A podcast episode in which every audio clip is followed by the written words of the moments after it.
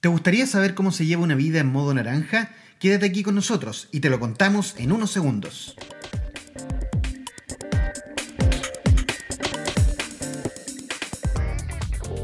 En este podcast descubrirás un modelo de liderazgo personal que te ayudará a encontrar una brújula, tu propósito personal en cinco dimensiones de valor para una vida plena y con sentido en estos tiempos de irrupción. Modo naranja, co-creando tu propuesta personal.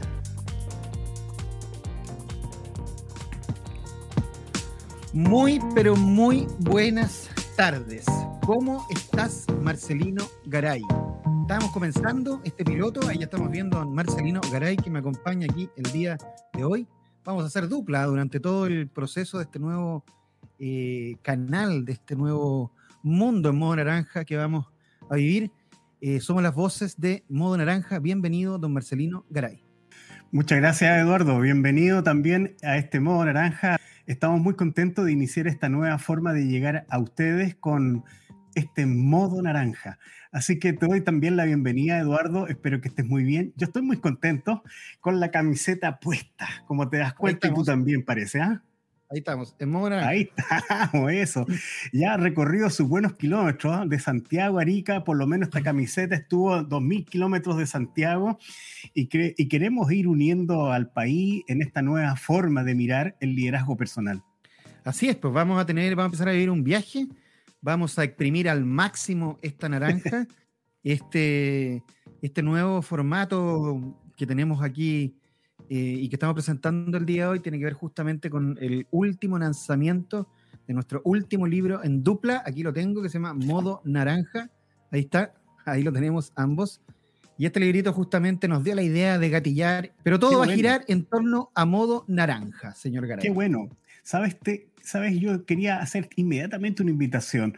Eh, vayan proponiéndonos temas para conversar eh, y nos escriben a elmodonaranja.gmail.com. Escriban elmodonaranja.gmail.com y nos proponen temas, nos hacen preguntas de tal manera que nosotros podamos ir aportándoles muy claramente lo que ustedes quieren escuchar, lo que ustedes quieren ver o resolver. Así que estaremos gustosos. El modo naranja arroba gmail.com. Bien, pues, Oye, iniciamos nuestra conversación entonces. ¿Mm? Contestado por sus propios dueños. O sea, no es una máquina la que contesta el modo naranja arroba gmail.com. Tenemos que dejar claro aquello, ¿cierto? Sí, señor. Solamente los dueños responden esto directamente, así que no hay intermediarios. Somos nosotros porque creemos que podemos eh, aportar dando nuestra visión. Oye, y hoy día, ¿de qué vamos a hablar, eh, Eduardo, como para iniciar este ciclo de conversaciones? Bueno, mucha gente me preguntó ¿ah? de, qué, va a ir, de qué va a tratar un poco el capítulo número uno o este piloto. También en las series televisivas eh, grandotas se habla del, capítulo uno como el capítulo piloto, porque aquí nos equivocamos, nos vamos a equivocar harto, vamos a ir bien, le vamos a ir tomando el pulso, le vamos a ir tomando el ritmo a la transmisión también. Vamos a ir contestando seguramente eh, las preguntas que nos van a nos van haciendo ahí en, YouTube en tiempo real. Pero eh, lo más relevante para el día de hoy es, ¿qué es modo naranja, eh, Marcelino? ¿Qué es? ¿De qué se trata eh, el modo naranja? Mira, yo voy a primero a partir con una anécdota, Eduardo. modo naranja me trae consigo recuerdos de, mi, de mis vacaciones en la playa. Yo veraneaba en Las Cruces y en San Sebastián. Y me acuerdo tremendamente, porque eran vacaciones de dos meses, una canción de Donald, este cantante argentino, que es em, Un verano naranja. Pero yendo a la, a, la, pregunta que me haces, Modo Naranja es una forma de vivir, querido amigo. No es un, libro de autoayuda, sino más bien una propuesta de guía para que cada uno encuentre su sitio, encuentre su tono, encuentre su rareza, como dices tú, y pueda adaptarse a este mundo lleno de cambios tan continuos y que irrumpen día a día.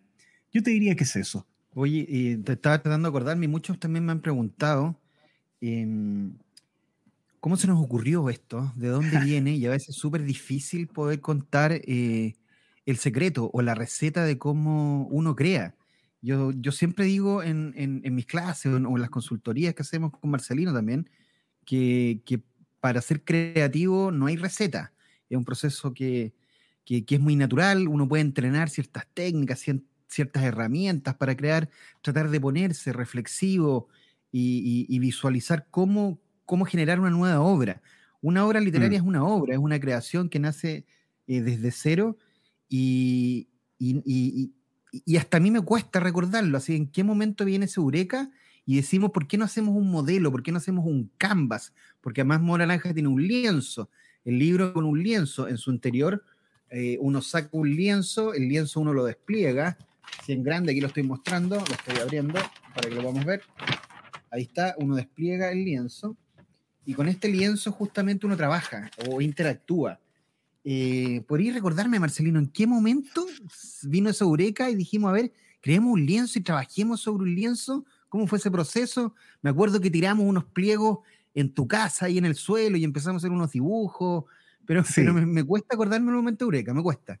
Pero voy a ser bien, bien franco, ah, voy a contar la firme. Eh, yo te diría que lo que hoy día es modo naranja no estaba concebido así. Nosotros, para ser justos, eh, este, este proyecto, nos vino la siguiente inquietud. Eduardo me decía, hay personas que se acercan a mí a preguntarme, bueno, Liderazgo Creativo fue un buen libro para las empresas, pero ¿por qué no se preocupan de nosotros, las personas, ya sea profesionales eh, o personas en general? ¿Por qué ustedes no se preocupan de crear algo para nosotros? Y con ese bichito que alguien puso eh, en la mente de Eduardo y que yo también compartía, empezamos un proyecto de, eh, de establecer algo para las personas. Y, lo primero que hicimos fue un diagnóstico. Habitualmente, esta es la parte más, diría yo, más empática, porque empezamos a conversar con amigos, empezamos a hablar con otras personas y llegamos a la conclusión de que algo estaba pasando. Y te estoy hablando por ahí por el primer semestre del año 2019 primer semestre de 2019. Y, y, ahí empezamos a prefigurar una primera idea y, era desde, desde la molestia que se estaba percibiendo en el estudiantado, tanto de básica, media y, universitaria, y también en ciertos estamentos de, de las empresas. Las personas también se sentían como agobiadas, con mucha carga de trabajo, etcétera, etcétera. Y ese fue nuestro recién, primer recién estábamos empezando a avisar, a, a, a, visualizar una potencial pandemia. ¿eh? Recién, recién en aquel Claro, claro, claro. Y, de hecho voy a ser bastante más transparente. El libro se llamaba The Orange Canvas. The Orange Canvas. Es, decir, eh, ahora, nosotros íbamos como avión, podríamos decir, íbamos como avión, y llegó octubre. Octubre de 2019 llega el estallido, ¡pum! Y en definitiva nos damos cuenta de que el entorno que teníamos nosotros prefigurado eh, se había hecho más complicado, más, más, más diverso, más profundo. Y, después vino en marzo la pandemia, ahí nos miramos desconcertados con Eduardo. Yo, yo por de pronto, Eduardo estaba desconcertado, yo no sabía cómo podíamos reenfocar eh, e, este proyecto que teníamos. Lo único que permaneció fue claramente de que había que hacer algo para las personas, pero no anclado solo en esta molestia. Eh, quisimos ir un poco más allá y no hacer un libro que contestara sobre la, la molestia de ciertas personas, sino más bien que, que fuera más al fondo, cómo las personas pueden vivir más felices y más plenas en un mundo que se reconfigura. No sé si tú te acuerdas algo de esas conversaciones, porque en mi casa incluso hicimos varios de esos, eh, esos pliegos que usamos, los pliegos Bond, y los colgamos también después en, en, las paredes del quincho, ¿te acordás? Y tú, Eduardo, ¿no? Sí, pues así es, así es. No, y además, y además viviendo otra realidad. ¿eh? Estábamos viviendo una, una realidad donde todo marchaba bastante bien, bastante cómodo. Eh, este era un país que con, con, con algunas eh, eh, cuestiones general, pero andaba bien en la economía, en la política. Estoy hablando hasta antes de octubre, Marcelino. y, y, por ahí estábamos construyendo, estábamos, estábamos soñando cómo desde nuestras miradas profesionales, desde nuestras miradas personales, contribuir. Nosotros con Marcelino decimos que tenemos más de 100 años eh, en conjunto, lo cual es cierto, tenemos más de 100 años en y, queríamos, y, queríamos dejar alguna huella también. ¿Cómo, ¿Cómo se deja huella con visualización, con visual thinking? ¿Cómo, ¿Cómo dejar que el pensamiento visual se plasme en algo? Y ahí empezamos a rayar esto, estos bonds y dijimos, trabajemos en un canvas. Hoy día a las nuevas generaciones les encanta trabajar sobre un lienzo, rayar sobre ese lienzo. Ese lienzo permite eh, tomarle una foto y cuando uno deja una foto, esa foto puede ser digital, entonces empieza a quedar un registro que es más perecedero, no, no es momentáneo, es un registro, una foto del momento actual, es como una radiografía, y así justamente empezamos a arañar y a soñar en cómo podía ser este, este, este, este canvas, inspirados en qué, en qué. Y, es en ese momento donde yo, te, yo podría decir primero por una afición personal, ¿ah? por una afición personal. A mí en lo personal me gusta mucho el naranja, mi segundo color después de, del negro, que es mi color clásico. Y, ahí empezamos a descubrir con Marcelino una serie de cosas que algunas sabíamos y otras no. Eh, por ejemplo, que el, naranja se asocia a la creatividad, que el naranja es un color que es muy, muy optimista y que el naranja está entre el amarillo y el rojo, rojo de sangre, o sea, que es más fuerte y que más potente que trabajar con la circulación sanguínea, con la sangre humana, y, amarillo de sol, la importancia del sol, de la energía, lo que hace que, todo este planeta esté vivo y que el universo y que el sistema solar justamente exista como, como sistema. Y por ahí le fuimos dando vuelta, dando vuelta, dando vuelta. Era The Orange Canvas, efectivamente, tuvimos un, un asunto ahí de, propiedad intelectual. A la empresa Orange no les gustó que nos llamáramos The Orange Canvas. Eh, y ahí nos fuimos un poco al suelo y en algún momento, en, una conversa ahí con Marcelino, eh, cuéntalo tú. Ya, yo estaba un poco ya seco de, creatividad y dije, bueno, ¿y cómo le vamos a poner a esto? ¿Cómo? Yo quisiera, antes de llegar a ese momento, eh, yo no sé si ustedes se pueden figurar, eh, somos dos cabros chicos con plumones en manos, somos peligrosos porque estábamos dibujando, íbamos dibujando, rayando y rehaciendo. Eh, bueno, ahí Eduardo tiene una capacidad extraordinaria de poder plasmar en, algo visual lo que se está conversando. Eso para mí ha sido siempre un, hallazgo, un aporte extraordinario. Pero llegado el momento de Orange Canvas, eh, Eduardo me dice, te tengo una noticia, eh, ¿te puedes sentar, Marcelino? ¿Te puedes sentar, Marcelino? Sí, eh, ¿por qué? ¿Qué pasa? No, es que tenemos una carta en la cual nos piden que renunciemos al nombre de Orange Canvas. Eh, pero yo en general no he visto nunca al Eduardo tan abatido, ¿ah? pero yo te diría que su tono de voz reflejó reflejó como, como una primera dificultad que estábamos teniendo. Para mí era como la segunda, porque recuerden, la primera es que el enfoque que teníamos al inicio, a octubre de 2019, había cambiado ya en marzo. Y esto, esto del The Orange Canvas fue posterior a eso, fue posterior a marzo de 2020. Te vamos hablando a lo mejor por ahí por el mes de junio, julio de ese, de ese año. Y, y ahí obviamente nos preguntamos, ¿qué hacemos? ¿Qué hacemos? ¿Qué hacemos? Y, Eduardo saca ese conejo siempre de la chistera, siempre saca el conejo y dice, eh, esto puede ser una oportunidad, pues Marcelino, ¿ah? esto puede ser una oportunidad. y nos quedamos con esa intención hasta que en algún momento dado, eh, en estos arrebatos eh, intelectuales que a veces tenemos, aparece esto de modo naranja, pero como dos palabras, modo naranja. no como ustedes están viendo en la pantalla, modo naranja arro, es decir, el, gato modo naranja, fue una construcción posterior para evitar que otros también dijeran que modo naranja también estaba inscrito, pero separado. Eh, y, yo no creo que esté junto, eh, registrado en alguna parte. Así que yo te diría que ese fue un momento especial, pero nos terminó dando una posibilidad de crear un nombre más propio, fíjate. No sé si lo ves tú así, Eduardo, quisieras tú compartir un poco ese momento. Yo, yo te vi un poquito abatido, pero nunca te he visto nunca completamente abatido. Al revés, a, mí me dura poco el, abatimiento, me dura unos segundos y finalmente después lo veo como un, como un, como un desafío, como algo por mm. lograr. Bueno, y ahí, y, es ahí donde aparece en modo naranja. Un día Marcelino tenía varias, tenía tres, dos o tres cositas escritas por ahí.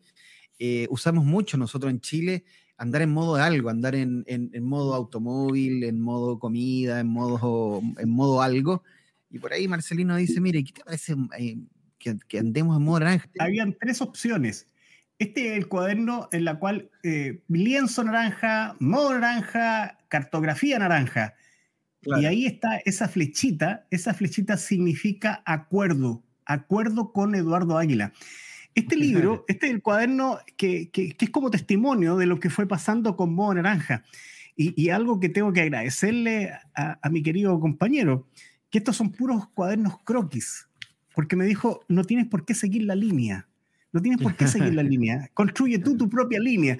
Y me quedó tan grabado eso que hoy día soy fanático de los cuadernos croquis. Y ahí les mostré el nombre, cómo surge el nombre. Habían tres opciones y se escogió Modo Naranja y estaba al medio. Y obviamente cuando ya después Eduardo me dice, oye, esto significa optimismo, significa creatividad, claramente coincide con nuestra forma de pararnos ante la vida, Eduardo. No sé si, si tú quieres agregar algo más. ¿Te parece que, que, le contemos a la audiencia por qué es tan, tan importante dejar huella visual a través de la escritura o a través de un dibujo? Eh, ¿Por qué es tan relevante? Y bueno, y por eso aparece el canvas también, y es parte de lo que hemos ido hablando, canvas o lienzo de trabajo. Eh, es, es relevante desde los inicios del hombre. El dibujo, el dibujo te permite dejar huella. O sea, uno, por ejemplo, con los petroglifos, con los geoglifos, con toda la simbología, por ejemplo, egipcia, o si vamos a la simbología de nuestras momias chinchorro, Marcelino, que nos tocó verla justamente en nuestra visita a Arica hace unos días, hace unos días atrás, lo que permite el pensamiento visual es llevar desde la cabeza a un elemento, sacar desde el alma, sacar desde el corazón lo que uno está pensando y que ese pensamiento no quede oculto en, el cuerpo, que no quede oculto en el cuerpo humano. Lo que permite la visualización eh, gráfica es, es echar afuera. Y por eso mm. siempre recomendamos, por favor, por favor, hagan, permítanles a sus hijos que rayen las murallas. Es la recomendación número uno, es la primaria que siempre recomendamos. Ah, cuando un niñito a los tres años está rayando la muralla, está echando afuera lo que tal vez no puede decir incluso con el habla. No tiene tan claro cómo construir una, una buena frase y muchas veces el dibujo es la mejor manera de echar afuera eso que está contenido, que está dentro. La expresión visual o la expresión literaria a través de, la escritura o a través de un dibujo permite develar, eh, develar el alma, develar la creación y, y permite construir, permite crear. La creación se evidencia en una obra y una obra debe ser tangible. Y esa interfaz, ¿qué mejor interfaz que tener un cuaderno de croquis como ya tiene el hábito Marcelino, que no tiene uno, tiene varios cuadernos de croquis donde ahí va eh, guardando, echando afuera ese contenido para que ese contenido no quede oculto en el cuerpo. Y en mi caso también dibujo muchísimo, muchísimo mis cuadernos que también son de hojas blancas, son sin rayas, para uno ir construyendo ese mundo, ir construyendo las ideas, Marcelino. Sí, a mí me encanta esa forma como tú tienes de, de expresar de que cuando una idea se visualiza y esta se lleva al papel, se hace tangible. Yo te diría que eh, para mí un dibujo, una frase, eh, un gráfico en estos cuadernos son como el ropaje que tiene el pensamiento. Es ponerle ropaje al pensamiento, porque el pensamiento es algo abstracto, pero cuando tú lo dibujas, ahí hay una transición clara de visualización que todos los demás pueden percibir tu mensaje y todos los demás pueden un poquito ver lo que estás pensando porque es la única forma que, un pensamiento pueda ser visto, que, que adquiera un ropaje. Y eso me encanta porque Eduardo me ha ido haciendo cada vez más visual y, eso me ha encantado tremendamente porque es una herramienta, como dice Eduardo, que hoy día permite una mejor comunicación contigo mismo de lo que estás pensando, como también la visualización para que otros comprendan lo que estáis pensando. No, me encanta, me encanta. Oye, y Eduardo, ahora hablando así, así bien entre no, ¿Tú tuviste temor de que este proyecto no llegara a puerto? Porque ya hemos contado que hubo dos situaciones que, que, pudiesen haber desbaratado este proyecto. Eh, ¿Hubo ese momento en que tú dudaste que llegáramos al final?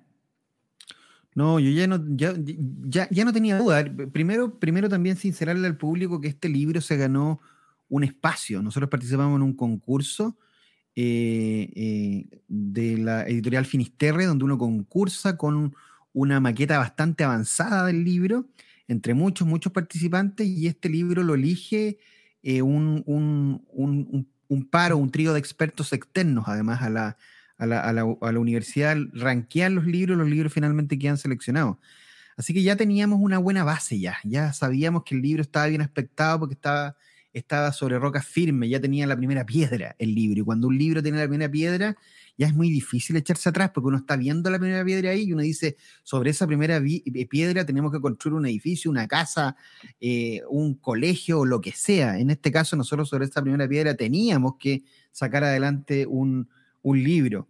Eh, por lo tanto, cuando uno ya, ya, ya, ya ha ganado ciertos segmentos, ciertos tramos de obra en la creación, y en este caso la creación literaria, solamente hay que pensar que esto tiene que llegar a puerto en algún momento. Cuestión que no fue fácil, nos demoramos cuatro años en total desde la idea primaria, Marcelino.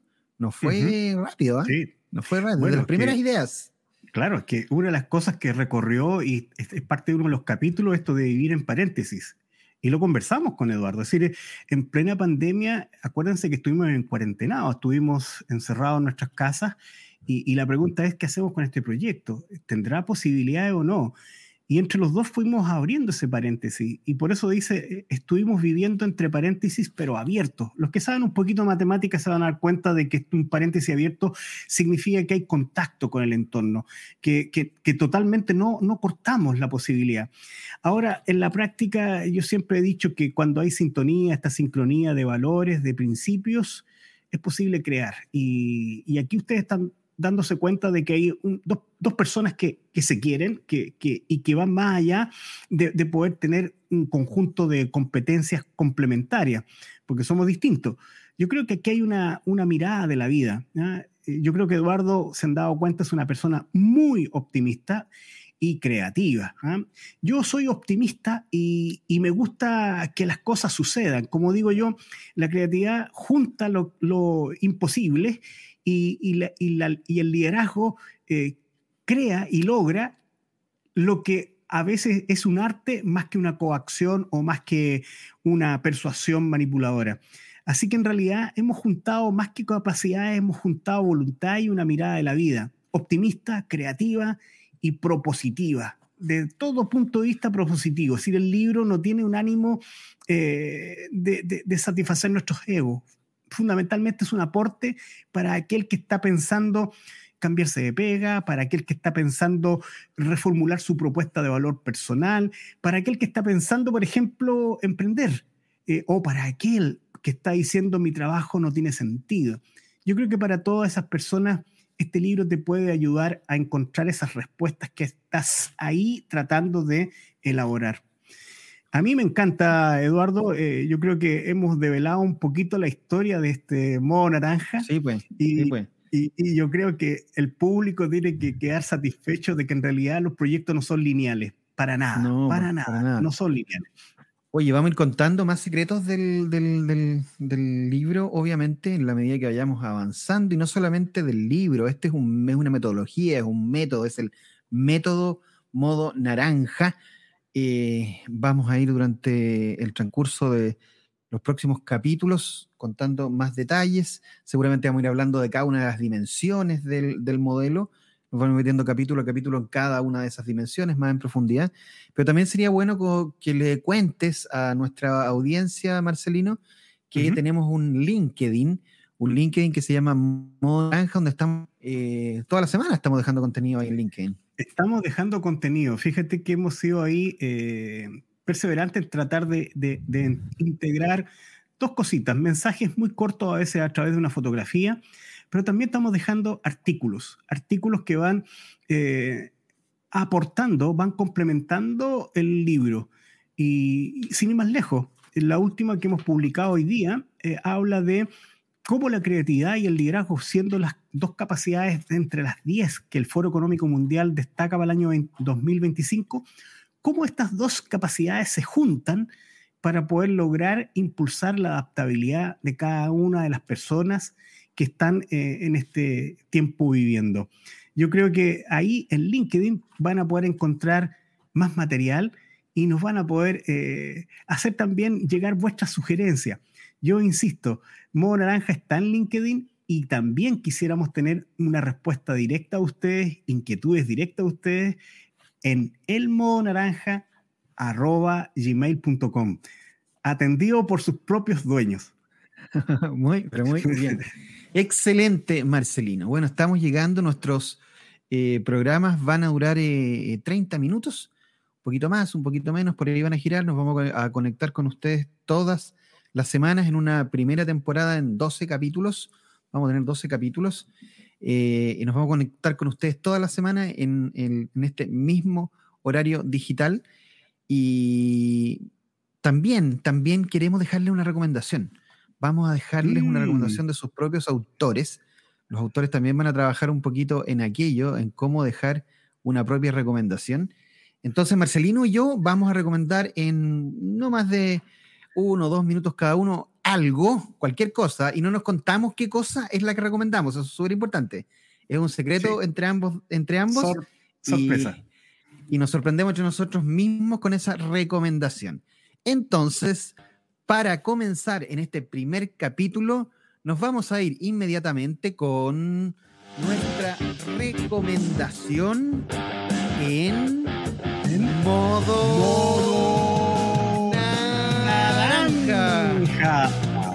Muy bien, excelente.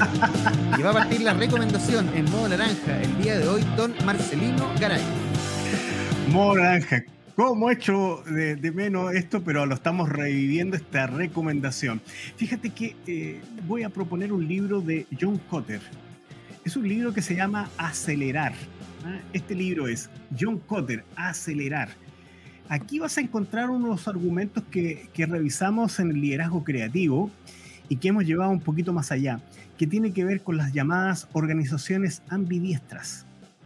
Las organizaciones ambidiestras son aquellas que no solamente eh, sacan provecho o optimizan lo que saben, sino que exploran lo que no saben para poder encontrar nuevas respuestas para su modelo de negocio. John Cotter plantea una de las dos formas de poder lograr una estructura de organización ambidiestra. Interesante, es un libro de fácil lectura, con buenos ejemplos y que te podrá ilustrar este concepto que hoy día es clave para que una organización pueda ser mucho más flexible y adaptable. Esa es mi recomendación, Eduardo. ¿Y la tuya? ¿Cuál sería? Voy con la mía, Capitán Garay. Yo les quiero recomendar una serie que me ha impactado muchísimo. La serie se llama Light and Magic, eh, Luz y Magia, que habla nada más y nada menos de la historia de ILM, esta, esta compañía fundada por el señor George Lucas. Es una serie de seis capítulos que está en Disney Plus y habla cómo nace.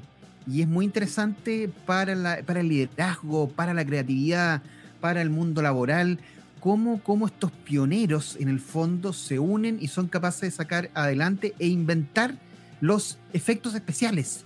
Ellos son definitivamente mm. los efectos especiales análogos, vemos un poco de stop motion, vamos a ver cómo nacen los efectos digitales, cuál es el momento específico en que nacen los momentos digitales. Es muy, muy interesante porque, porque vamos a ver escenas de, obviamente, la Guerra de las Galaxias, las Cazadores del Arca Perdida, de Terminator, de Jurassic Park, obviamente cuando, cuando yo creo que todos, la primera vez que vimos Jurassic Park quedamos impactados al ver justamente esta obra. Y además tienen los testimonios de gente, mira cómo está, Marcelino. Vamos a ver en estos seis capítulos, hablando ahí en vivo y en directo y contando la, la historia de Industrial Light and Magic, a George uh -huh. Lucas, a Steven Spielberg, a James mira. Cameron, a John Distra, a John Favreau, a, a, propósito de Mandalorian, que ha tenido mucho éxito el último tiempo, Robert Zemeckis, de Volver al Futuro, o sea, nos vamos a dar cuenta que en casi todas las Qué grandes buena. películas efectivamente está detrás esta compañía, que es la compañía de efectos especiales Industrial Light and Magic, ILM. La encuentran en Disney Plus, eh, seis capítulos, y la serie se llama Light and Magic Don Marcelino. Qué buena, porque en definitiva es lo que tú planteabas. Estos señores han hecho visible lo que han visualizado en sus cerebros como directores de cine, como productores de creación cinematográfica. Extraordinario recomendación, pues, querido amigo. Muy bien, ahí exactamente, dimos en el clavo también un poco y esta serie podría cerrar la conversa de hoy. Eh, vamos a ver efectivamente cómo lo que pensaban se volcó en una obra, se volcó en realidad, se volcó en una interfaces de comunicación. Bueno, uh -huh. hemos llegado al final, Marcelino, se nos pasó, pero rapidísima, rapidísimo. rapidísima. Y eso es bueno. media hora, Eso esta es media hora, mira, si miras la hora, se nos pasó, pero muy, pero muy, muy, muy rápido. Sí. Eh, solo agradecer a la audiencia que nos vayan teniendo paciencia, que se vayan uniendo. Vamos a reiterar, obviamente, nuestro, nuestro Gmail para que nos escriban, el modo naranja gmail.com. No se olviden de ir a visitar LinkedIn. Nos buscan en LinkedIn como modo naranja y ahí estamos publicando eh, muy frecuentemente artículos. También le estamos comunicando nuevas novedades a través de justamente el mail y vamos a estar contando novedades más adelante. Vamos a hacer un curso personalizado, con cupos limitados, y lo iremos contando en los capítulos que vienen. Eso es Don Marcelino Garay. Increíble, increíble. Oye, eh, yo invito a la audiencia a que nos den feedback. Por favor, a elmodonaranja.gmail.com. No lo olvides. Y yo, por mi parte, agradecerte, Eduardo. Siempre entretenido conversar contigo. Conversamos a diario, pero siempre, siempre, siempre hay algo que uno puede rescatar de estas conversaciones. Espero que para ustedes también haya sido entretenido. Para mí se me fueron así rápidamente los 30 minutos. Gracias, nos y vemos. Nos vemos y nos vemos la próxima semana, donde si te parece, Marcelino, vamos a develar la primera dimensión del modo naranja, que es la dimensión personal. Vamos a hablar lo importante de la dimensión personal para el ser humano, para las personas, para, para ser más prósperos y felices. ¿Por qué no decirlo, cierto? Ah, fíjate, me diste una idea. Escríbanos a elmodonaranja.com y le mandamos en PDF el lienzo para de tal manera de que usted nos vaya siguiendo capítulo a capítulo cuando vayamos develando cada una de las dimensiones. Hágalo ya. Qué buena idea, qué buena idea. Ahí Marcelino se comprometió, hizo su primer regalo en este primer capítulo y justamente eh, escribiéndonos al modo van a recibir de vuelta, dicen yo quiero el canvas modo naranja y van a estar recibiendo de vuelta justamente este canvas para que lo tengan a mano y ahí empiecen a visualizarlo de mejor manera en la medida que nosotros lo vayamos contando. Bueno, se nos vino el tiempo encima. Muchísimas, muchísimas gracias por estar nuevamente con nosotros y nos vemos la próxima semana en otro capítulo de Modo Naranja. Adiós, chao, chao. Éxito. Que tengan muy, muy buena semana. Nos vemos. Chao, chao. Chao.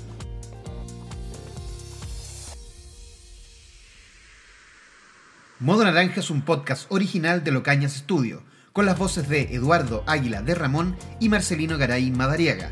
Producción general, Águila y Garay Consultores. Musicalización, Daniel Bascuñán, DJ Bass. Mezcla de sonido, Garage Band, con el auspicio de broslibrerías.cl.